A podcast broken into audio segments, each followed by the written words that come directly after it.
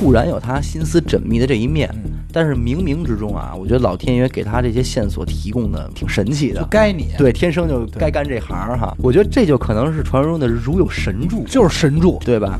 其实通过这个案件，我倒是觉得这个开放式婚姻关系倒真的是值得思考一下。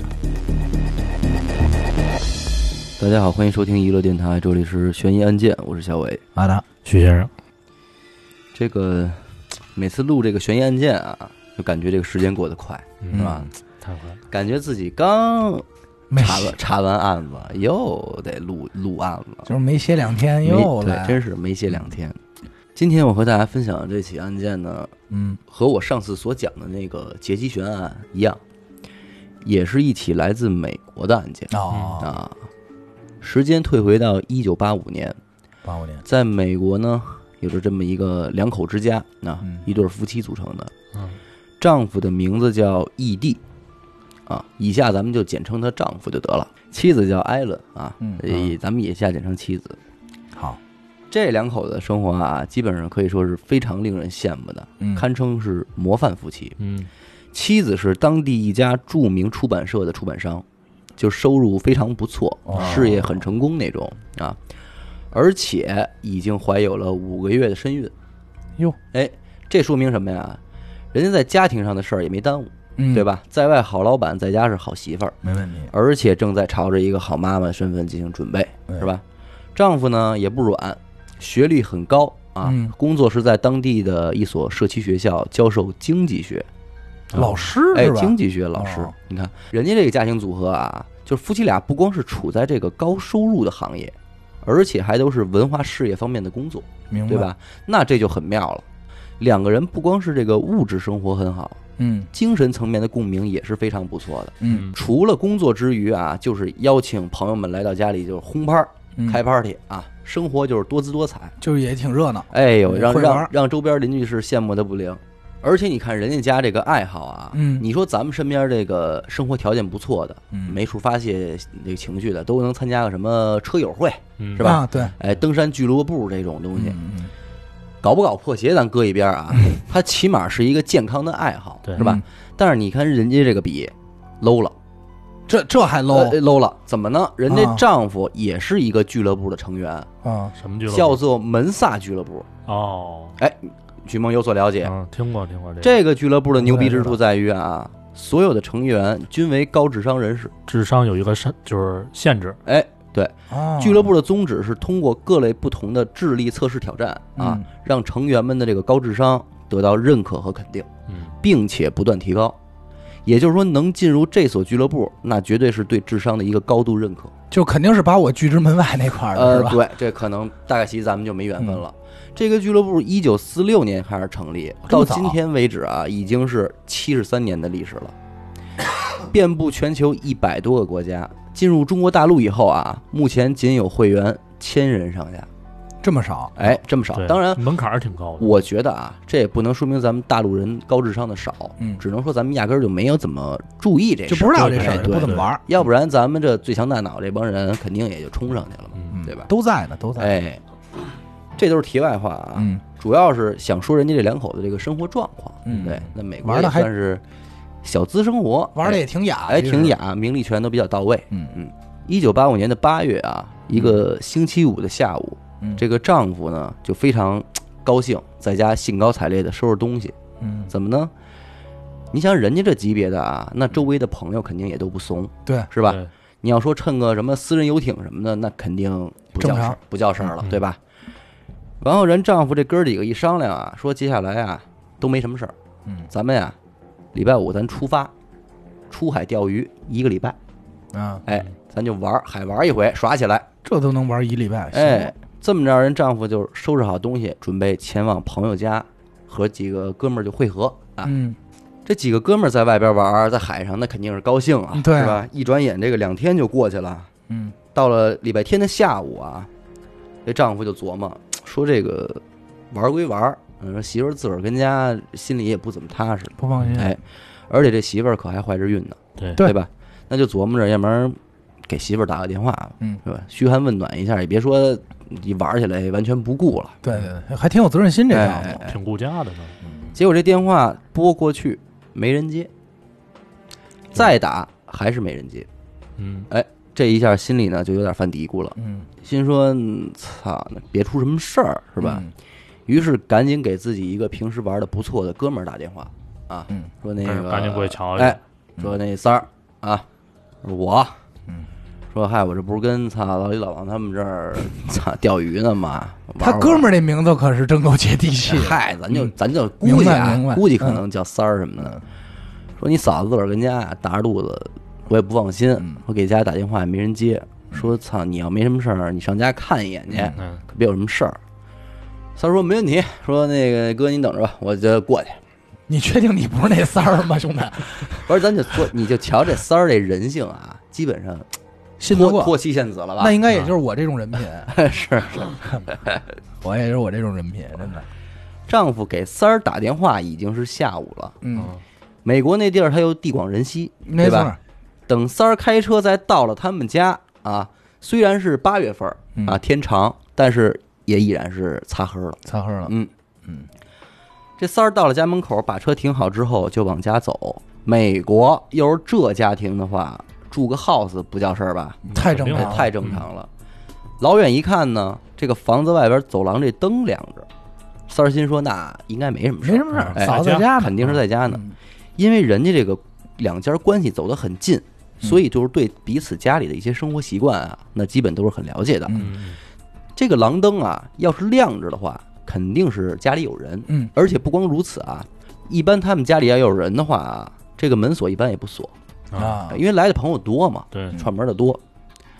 这琢磨的功夫呢，就到门口了，但是呢，没直接进去，因为哦好你毕竟是嫂子自己在家呢嘛，对对不吧？合适怕说闲话你别推门就进去不合适。那万一嫂子跟家说有会说的不会听哎的，换个衣裳什么的，啊 换衣裳的让你撞见这挠挠痒啊痒什么不像的，话对吧哎，三儿敲门嗯，说金莲，说嫂子啊，说三儿，说那个哥让我来一趟，在家帮呢 你解解心宽，说看看您。嗯这一边敲门一边跟里边说话呢，就没人搭茬。嗯这三儿就嘖大声点儿说：“嫂子啊，嗯哎，说在没在家？嗯我三儿。”一边说呢，说那我可进来了啊，嗯，就又，这有点诚心了啊，我这啊觉得人家还是按规矩办的。是吗？哎，我说算嫂子，我进来了啊。要是看你这表情，明显是不是按规矩办的啊，是带着目的来的说实话，这手伸手就拧门去了，啊啊这一拧没拧开，啊这门从里边给反锁上了。啊哎，那这一下三儿心说那不对呀、嗯啊，因为他说透过这个玻璃观察屋里啊，没有说是有人离开的迹象，屋里灯也亮着，都都很正常。正常，那你说你这个门反锁是睡觉呢，还是怎么着？我我叫你也该搭茬儿啊。嗯对呀，说那别是说这怀着孕在家晕了吧？啊对，这么着说那呀，还真别耽误了。他就知道这个他们家后门儿绕后院儿有一窗户，那个一直不锁不，锁，哎，从那儿翻进去吧。这么着，他绕到后窗户根儿底下就跳进去了。嗯进去之后就开始叫，说那个嫂子，你是不是睡觉呢？嗯哦，我三儿啊，怎么着的？你在家没有啊？一边叫着呢，一边就往这个二楼的卧室走啊。嗯但是，一边走呢，这个三儿就觉得不对劲儿。不对，嗯哎，这屋子里啊，感觉跟平时就不太一样。感官上的不同，感官上就不一样，因为平时过来说也是大家伙儿聚会什么的，嗯感觉这屋里有人气儿。嗯，但是你今天这屋子里呢，就是嘖死气沉沉的，我我特能明白，就有的时候你就感觉到对，你今就儿感觉对，就是可能对家对具对都没变，对，但是你就感觉到今儿操要不对出事儿，不对劲儿而且感觉这这连这灯啊都比以前暗嗯，啊，就就不对劲儿。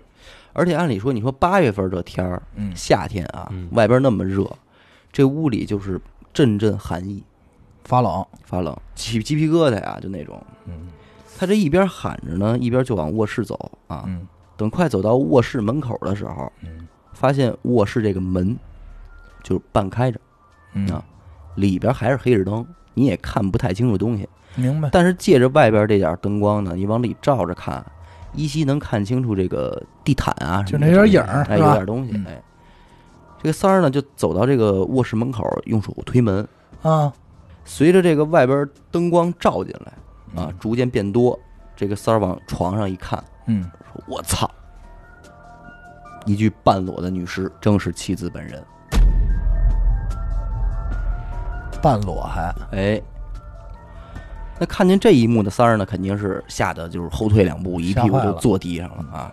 赶紧就是冲下楼去拨打了这个报警电话，嗯然后警察马上组织警力赶到现场。嗯因为刚才三儿呢是给吓坏了，屋里有没有开着灯的话，他是什么也没看清楚，所以这个第一现场保存的也还算是完好。嗯啊嗯，警察进了卧室，打开房灯，妻子半裸着身体躺在床上，外衣和内衣凌乱的丢在地毯上，嗯，尸体的脖子上有几道深深的血痕，表明他很有可能是被勒死的，对对吧？？嗯根据眼前的这一个场景啊，警方初步断定妻子是先遭到了性侵之后再被杀害的。哎呦，紧接着，法医又对妻子的尸体进行进一步的尸检，从尸体的僵直程度推断啊，死亡时间应该是在星期六的晚上或者是星期日的早上这段时间，哎，嗯这之间，啊，并且发现尸体的这个指甲啊有几处折断的痕迹，那这很显然是死者被勒住之后啊，嗯挣扎过，挣扎的时候嗯抠着这个凶手的手嗯，给这个指甲给抠断了。警方紧接着又对家中进行了一个全面的搜索，屋内的一切并没有遭到破坏，嗯而且没有任何财产的丢失。那这就显然不是什么入室抢劫造成的后果，嗯，对吧？而且被害人死在卧室里，这证明什么？凶手和被害人的关系很熟，非同一般，对，不然的话不可能安然无事的进入到对方卧室。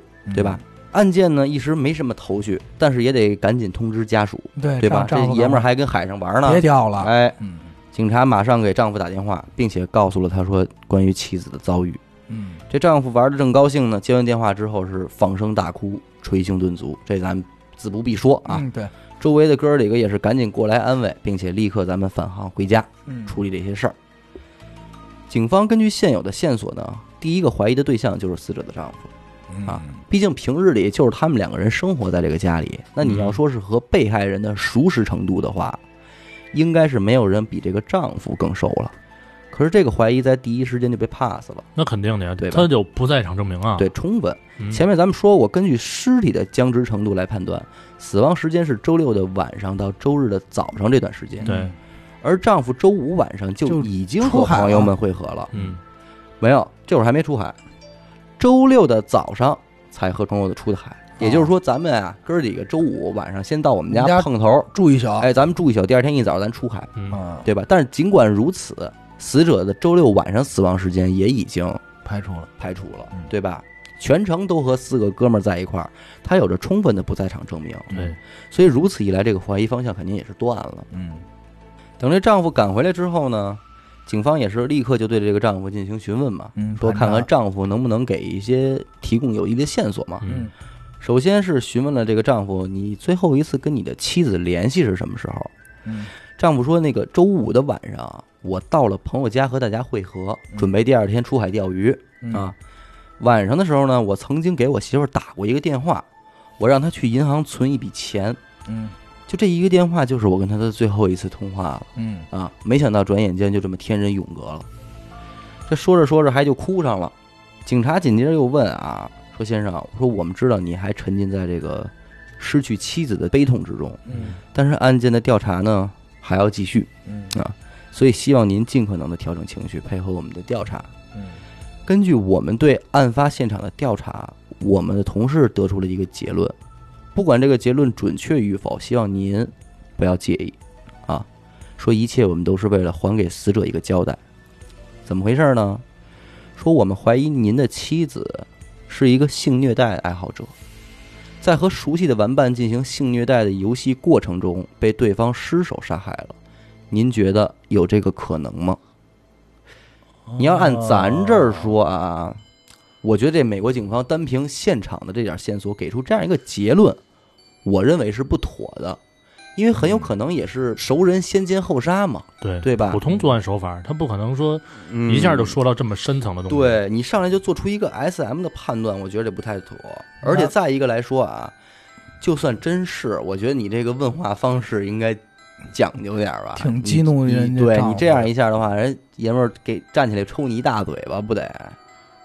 但是警方肯定也不是炮逼啊，嗯，他之所以能给出这个，肯定是现场还是对，有可能是咱们获得的材料不足啊，嗯但是肯警方的初步判断是现场呈现出一种性虐待游戏嗯过失的一个结果。有可能什么绳子或工具，比如说这个嗯啊，像这个我不知道你们知道，就是日本警方，因为当年看柯南知道的啊，嗯日本警方管这个抓痕叫吉川线，嗯是什么呢？就是这个绳子勒在脖子以后，啊拿指甲抓的这个抓上的痕迹。啊啊叫吉川线，通过这个来判断死者是自杀还是他杀，啊！一般通过这，这个。啊、如果说他可能，比如说发现这个像这个吉，他没有这种抓痕，嗯那有可能就是说是他自杀的就不自杀，或者是他同意被勒对，你能明白啊吗？就如果你突然勒的，你第一反应肯定是这样，抠自己，对，抠自己，所以肯定是会有这个所谓脊川线的。嗯咱们这儿可能叫叫什么我不知道嗯啊，，有道理，有道理。嗯嗯。但是警方提出了这个疑问之后，丈夫并没有像咱们想象那样恼羞成怒，是吗？哎，反而非常冷静的对警察说：“说的确，我们之间的婚姻关系并不寻常。哦，说哦我和我妻子之间的婚姻关系就是所谓的开放式婚姻关系，哦，并且在这种婚姻生活中，我们已经持续了几年的时间了。啊嚯，就我本人而言，我除了我的这位妻子以外，我和我的一位女性同事也一直保持着情人关系哦嗯，并且我和我的这个女同事已经有了一个孩子。这他哎妻子是知道的吗？这一切都是我妻子知道并且接受的。我操，哎，人这思想太哎，这高级。这叫给许梦高兴 的， 我们没高兴啊啊，没高兴吗？真没高兴，你别往后许梦看感啊，觉到背后一阵一寒冷的目光。啊对嗯后背都腾戳痛楞了一，下子，哎，丈夫的这一番言论啊，让警察也是比较意外的。嗯鼓掌了，哎，因为警察原本想了解的是夫妻二人之间是否会有这种 S M 性质的生活情趣啊，嗯，小爱好，结果却得到了一个更厉害的生活方式，这意外收获，意外收获了。嗯哎行中奖了，而后，警察们又向这个丈夫的其他朋友们进行询问调查，嗯大家也都很坦白的说，说这个丈夫的确是这个开放式婚姻的拥护者，嗯我们这都玩过，嗯人家没玩 过，哎哦，我以为这都得着过呢啊，而且说这两口子啊，也都在身体力行的实施着这样一个生活方式。啊操，说我们记着好像就是去年吧，说俩人非常频繁的在家这个举办 party，参加 party 的人也不是我们这些平时比较熟络的朋友，都是一些我们不认识的夫妻们。所以我们觉得吧，这两口子可能是在家玩这种大规模的群体式的啊，换妻游戏。在这儿我得插一句啊，哎，我得这个说我好兄弟李别啊，听着嗯啊，如果你听着这节目，小心点儿，哎听见没有？很危险，不言啊。当然了，人家说了，当然这件事儿我们也不会觉得有多么意外。嗯，明他说：“白不。过根据我们对这两口子的了解吧，这个丈夫肯定是喜欢这种事儿的，但是这个妻子，我们觉得她不至于多喜欢，顶多是一个不拒绝的状态。哦，配合状态，哎，对她不是说很偏爱，对这事儿没多大热情嗯啊。那获得了这些消息的警方呢，也算是喜忧参半了。嗯好的一面是什么呢？这和之前同事根据案发现场环境的分析结果比较接近。”嗯对吧？嗯就是妻子在家无聊，约来了自己的一个伴侣进行活动。嗯在游戏的过程中，对方失手，造成了这样一个惨剧。嗯，从这夫妻二人的这种开放式婚姻关系来看的话，可能性还是有的，对吧？有明白。并且可能性很大。可是随之而来的问题也就比较麻烦了，因为之前咱们录过一期南京美食街案件，对对吧？是许先生讲的。嗯这起案件给警方的调查带来难度的原因，我们说过，嗯是由于死者的身份是坐台小姐，嗯，那么她的社会关系就会十分复杂。对，玩的太多了。啊哎，对你对于这类背景的人群，你调查往往是难度是极大的嗯，因为你的确不太好去摸排真正的嫌疑人究竟是哪一个了，对吧？而且五行八作都有，哎你也没法儿那什么。当然了，今天这个案件的死者呢，并不是什么坐台小姐，可是嗯根据丈夫以及朋友们所说的这种开放式婚姻关系来分析的话，这位死行者行为类的似，对这位死者的社会关系也同样有着调查难度，明白。对吧？嗯，如果他特的别费劲情人很多，并且门槛很低的话，嗯这又该如何下手调查呢？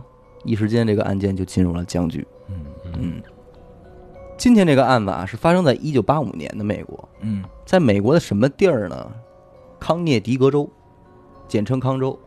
康州，八五年康州这两个关键词预示着什么呢？你看严科都着急，严科直看我，严科都知道了，没错儿。哦，哎，康州正是李昌钰长期工作的所在州，所以这起案件最终也是提交到了吕昌钰的手里。哦，嗯，哎都，没往那儿想。我刚开始真没往那儿想，这俩人太让我失望了。不是我们老把自己当成这个李昌 钰，你知道吗？就把真就把本尊给忘了。心想我也没去过这对，地儿，啊我说这我当年我在那儿呢吗？我嗯，李昌钰博士接手之后啊，先是勘察了这个案发现场，嗯然后再次对死者的尸体进行了检查。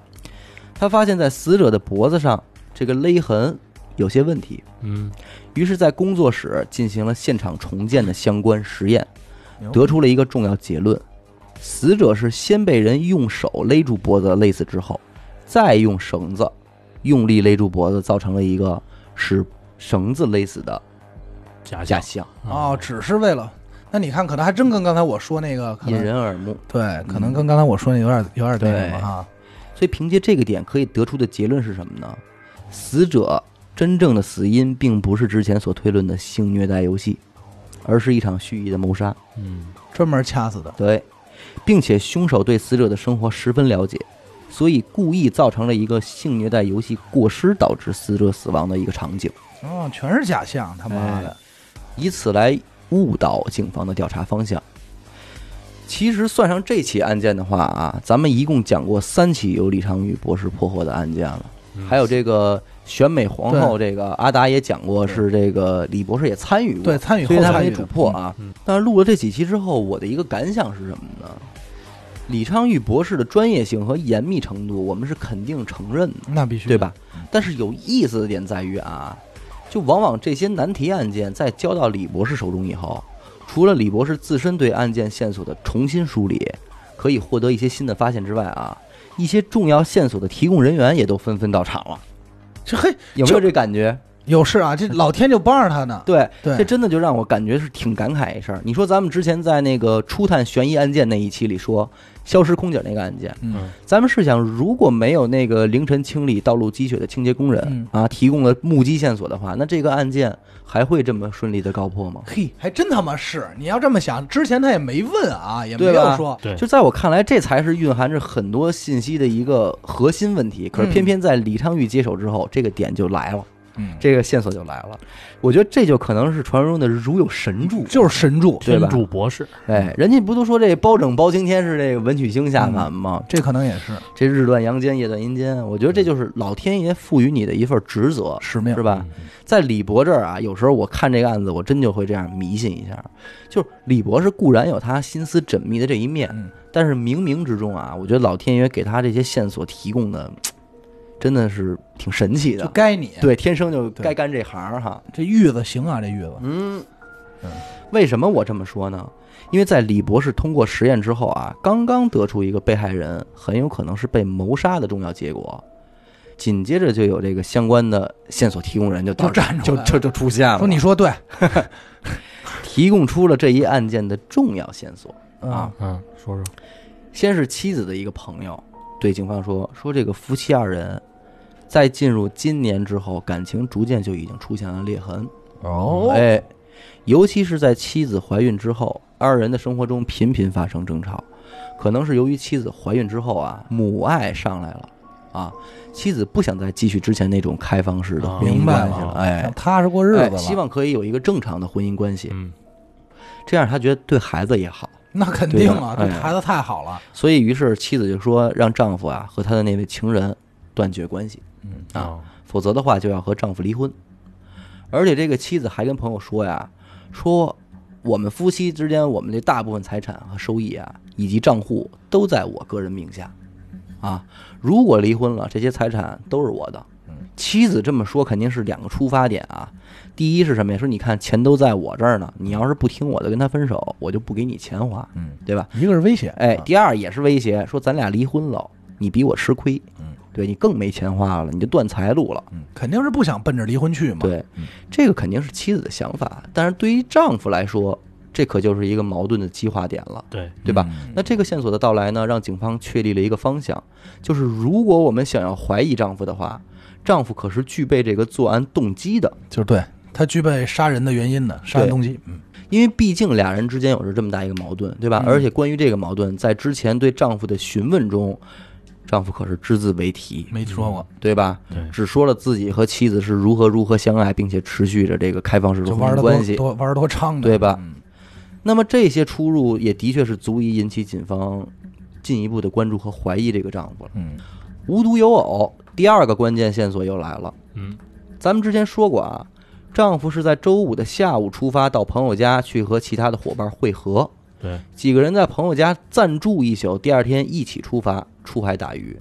他们住在了哪位朋友家里呢？咱们这儿姑且管这位朋友叫朋友 A 嗯，啊。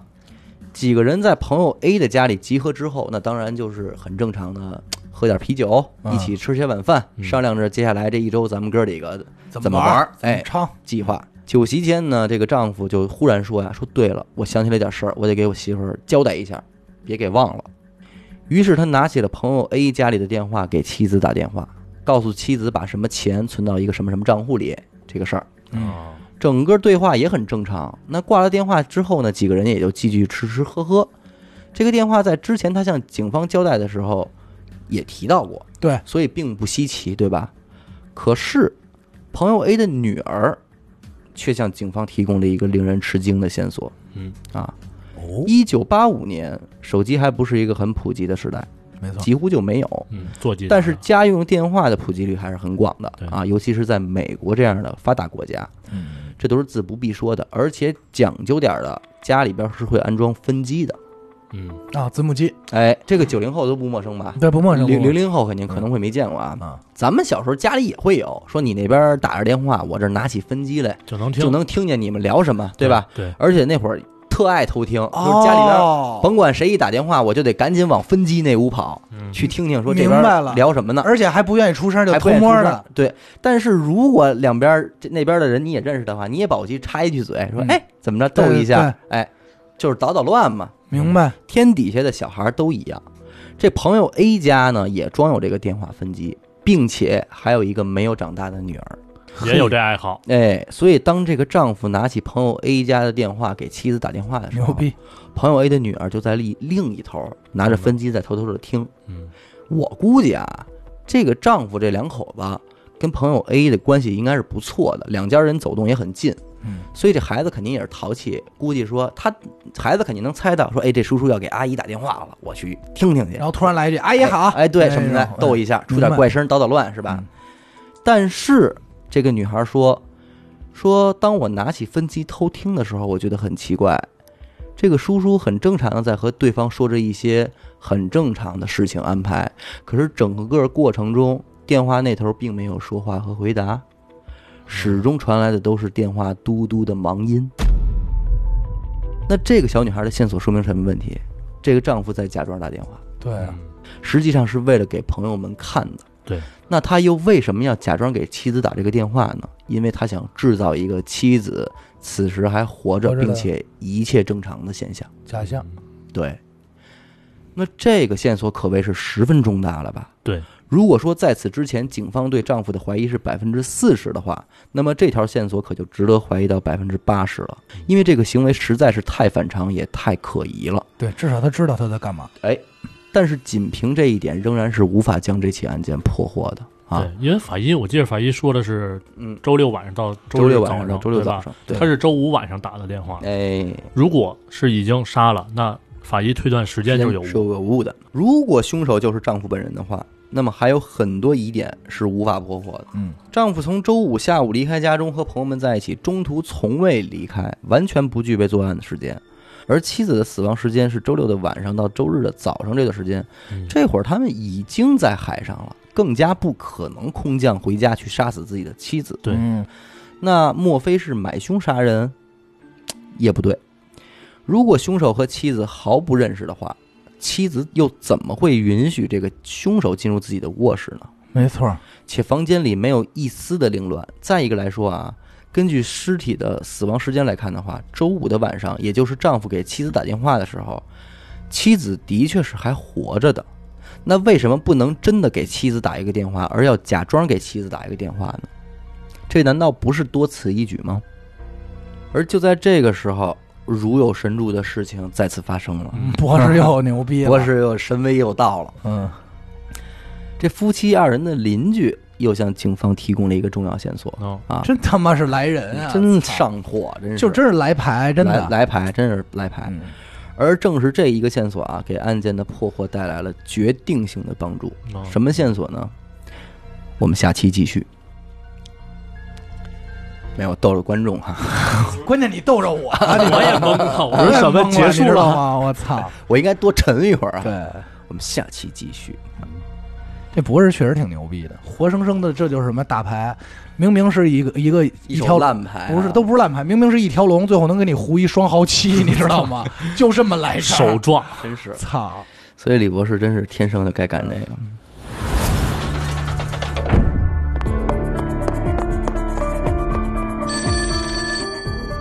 喂，是神探阿乐吗？是我，什么案件？没有案件。再见，哎，别别别，我是想听您给我讲几个案件。这种事情不要找我，去听娱乐电台，那我怎么才能加入组织？关注微信公众号“娱乐 FM”，加入微信听众群，那里有你想要的。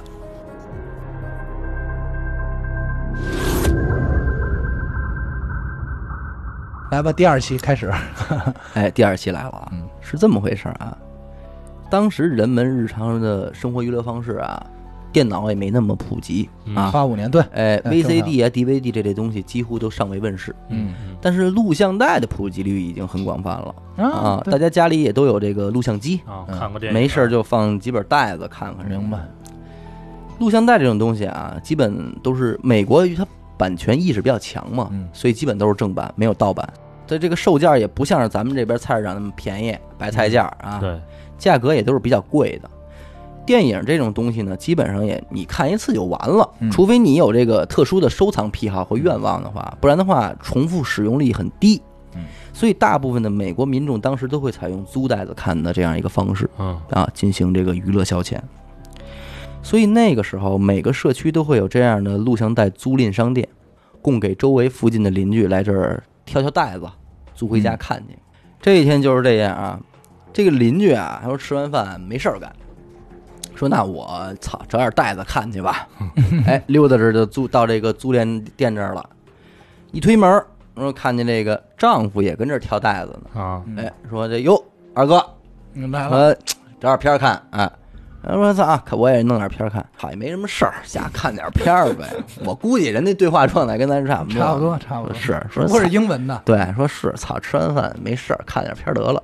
陆克陆克这德，这邻居叫李占国，呃，反正邻居二哥嘛，是吧？二哥说那二哥您要在这儿啊，我就不挑了。说啊您这教经济学又是这这，你推，荐一个得了，你给我来一篇儿，就是那涨二百来一个，哎哎，来来吧你你给我来一篇儿，我看你得了。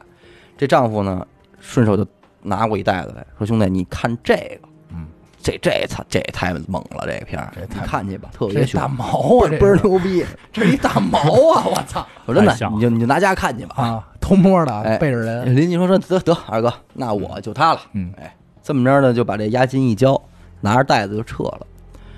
什么片儿呢？诸位听众不知道有没有看过的啊？我是没看过，片名叫《电梯惊魂》，啊，英文名叫《Blackout》。这个片子讲的就是一个男人是如何杀死自己的老婆和孩子的故事，啊哦，应该算是一个限制级的片儿吧，我也不了解啊。而邻居呢就跟警察说啊，说我怀疑，哎，这丈夫就是看了这片儿之后动了杀心，啊，干出了这样残忍的行为，嗯杀害了自己的妻子。警察一听说，操，你丫没事儿吧？说这也叫线索？这也太扯淡了， 说你看盘录像带能说明什么呀？你这激动半天。邻居说真的，说我不骗你，说这个我强烈预感就是这么回事儿。这邻居要我是警察，这邻居就这语 气啊，我他妈也不信，我说真的啊太不可信我了真的是我真的我就觉得这是是这片儿啊，您查查，您查查。啊！那么吓就人，虽然我也没什么证据，但我真觉得就跟这袋子有关系。李博士说说知道这是你说，那你既然这么说了啊，反正现在也没什么突破进展，啊没什么事儿干，这袋子我看看吧，啊说瞧你瞧吧们就瞧瞧吧啊，万一有什么启发呢？那几个警察说行吧那说那反正也没什么事儿，看看吧哥儿几个。结果随着电影剧情的发展，几个警察全都坐不住了，站起来就往这个李博士的办公室跑。为什么警察忽然这么激动呢？《电梯惊魂》这部电影的剧情里的确有着和此案非常相近的情况啊。哦，电影里丈夫不但杀害妻子和儿子，还伪造了犯罪现场误导警察，让警察算错了凶案的发生时间。哦，而他误导警察的办法就是将妻子杀害之后，将屋内的空调制冷开到最大，你还看真是这样。哎，室内的低温让尸体的腐烂速速度度变慢慢，，嗯哎，从而让警察算错了被害人的时间方向。李昌钰一听这个事儿，一想说这丈夫可是门萨俱乐部的成员，嗯，对吧？对，这高智商人士要说精心策划点什么来干扰警方的话，他可具备这个能力。嗯，脑子够用，哎，于是立马提审了最开始发现尸体的那位朋友，三儿，就哎三儿，说三儿，说你进屋时候冷不冷啊？屋里，说空调开大不大呀？嗯，这三儿一翻眼珠，说说您要这么说，还那还真是。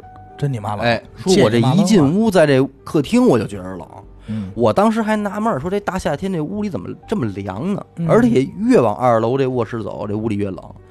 打开这卧室门之后，那里边跟个冷冻库似的。但是我当时我害怕呀，我根本就没琢磨这些，我就认为是我浑身发凉呢，嗯，啊，对吧？我就没琢磨这些。随即，李昌钰下令重启尸检啊，计算尸体在低温保存的条件下，死亡时间是否还存在误差。嗯果不其然，经过尸检再次分析，结合着温度等条件的影响因素，死者的死亡时间正是星期五的下午，也就是丈夫临出发之前。嗯你瞅瞅，甭废话，警方立刻对丈夫进行了逮捕。啊嗯，落网丈夫虽然是矢口否认自己的犯罪行为，但是警方根据所有的线索以及证据进行推导，勾勒出了丈夫精心策划谋杀妻子的整个计划和步骤。嗯由于夫妻二人因为离婚的问题发生争执，丈夫怀恨在心，对妻子产生了杀意。受到录像带的启发之后，精心策划了一场所谓高智商犯罪的行为。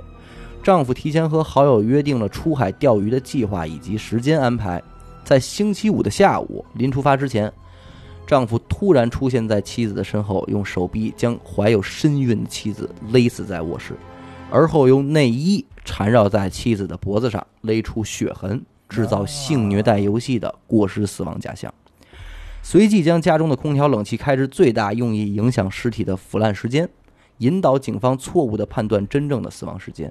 而后驱车前往朋友 A 的家中，按计划和大家会合。晚饭期间，丈夫为了制造妻子还活着的假象，故意在朋友面前假装给妻子打电话交代事情，玩这出，哎，以赢得其他朋友们的作证。星期天的下午呢，正在海上打鱼的丈夫假装向家里打电话，联系不上妻子，嗯，随即让朋友三儿前往自家查探情况。嗯真实的目的其实就是为了让三儿发现妻子的尸体，并且报警。好也做这个为了不让太朋友们相信自己的不不在知场情，哎，在警方通知妻子已经死亡的时候，还故意在众朋友面前上演了一出失去爱妻的痛哭流涕。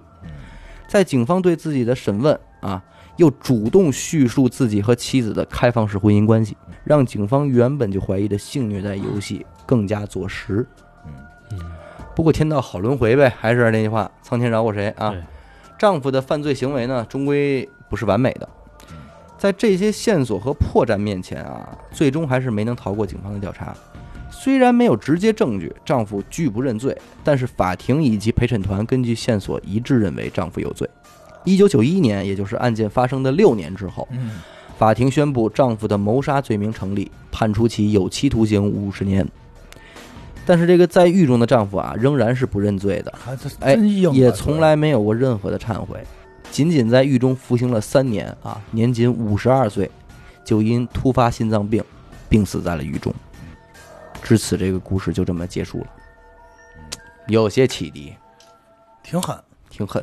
我觉得这个案子他最牛逼的一个行为就是，他还性侵了他媳妇儿，没他亲，并没有性没侵亲，他只是他假只象，是造出了一个性性侵的的假象象。啊，对嗯比方说，把他制造成一个半裸的状态，这种情况。就可能没插入哈，他这呃，对对对对，没必要了，没必要杀心了都。对，关他自己这孩子也是挺牛逼的，不过可能对他来说，钱那时候那钱可能比孩子重要。他把钱拿出来以后，就可以跟他的情人继续过着开放式的生活。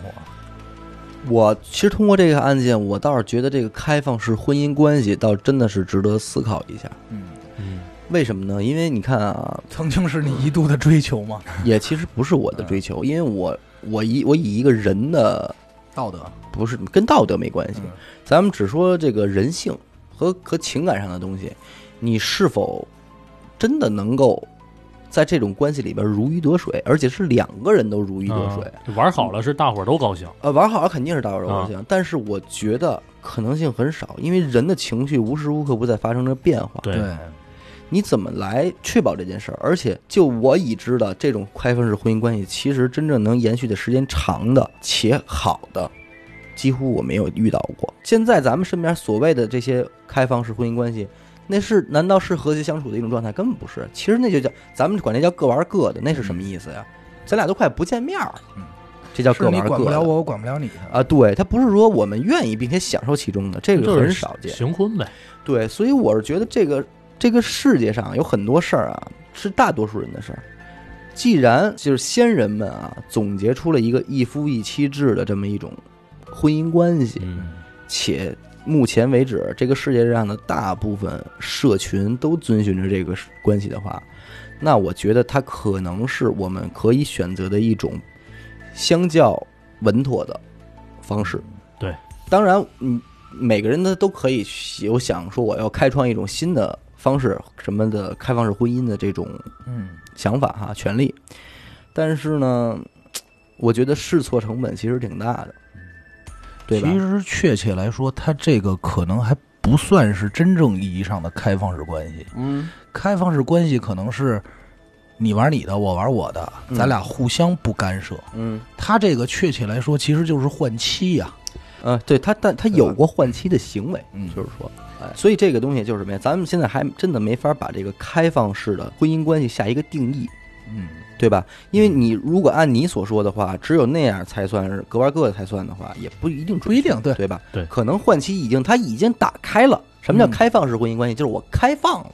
嗯，对吧？那至于咱怎么玩儿，那是咱怎么玩儿的高兴的事儿嗯。可是这个东西，午夜梦回间啊，他嗯有孩子变化难道不会有，一些思想就会变，其实很其实特别正常。嗯你想是开放，如果是咱们就是按换妻算啊来、嗯来理解啊，嗯就是他怎么能那什么？就是这妻子对他来说是什么？嗯，爱不爱咱能放一边儿，嗯这妻子是他能玩别人妻子的筹码，哎，这有点儿对吧？嗯这就是你所谓的，就是包括他妻子，没准他打妻子打一开始心里就不乐意，对，只是为了配合他，对，只是为了维持咱们里现有的关系。对没准他妻他妻子能接受的是是，出于爱，对他没嗯准他妻子能接受的是，你玩你的，我玩我的，你别拿我当筹码。但嗯是你现在已经把我当筹码了，在这个状态里，是不是我就不开心了？嗯他呃你就怎么想？就是我媳妇儿漂亮吧？你想不想睡？嗯，我觉得你媳妇儿也不错，对你让我睡你媳妇儿，你要想睡我我媳妇儿，你就把你对媳妇儿给我妇儿，其实这是一个筹码关系。交易了，嗯对，这些新鲜的玩法其实是。大家不要光光乍一想上去感觉挺就是刺激，或者很很很美好，但其就是实你永远不能只想象的是他给你带来的乐趣趣。的那一面。对很就有是可能他恶劣起来的话，会比正常的婚姻要恶劣很多一嗯些，对吧？就包括平时咱们聊天，我我也说过，就是说你光看着，比如说 S M 也好怎么着，你觉得捆绑束缚，你觉得特好，你光嗯对想着这个过程很好，光想着它成为成品以后能给你带来快感和刺激，你没想过，你想过捆绑这个过程，嗯你你是不是有快感，你是不是痛苦？嗯，如果你没有，嗯那你只是享受那个结果，这过程你并不在乎，对，对吧？对，那久而久之，这就是一个不快乐的事儿。双刃剑。双刃剑，嗯双刃剑，有些启迪。感谢您收听娱乐电台，这里是悬疑案件，我是小伟。阿达，薛先生，来关注微信公众号“娱乐 FM”，扫码加入微信听众群，我们下期再见。再见。再见。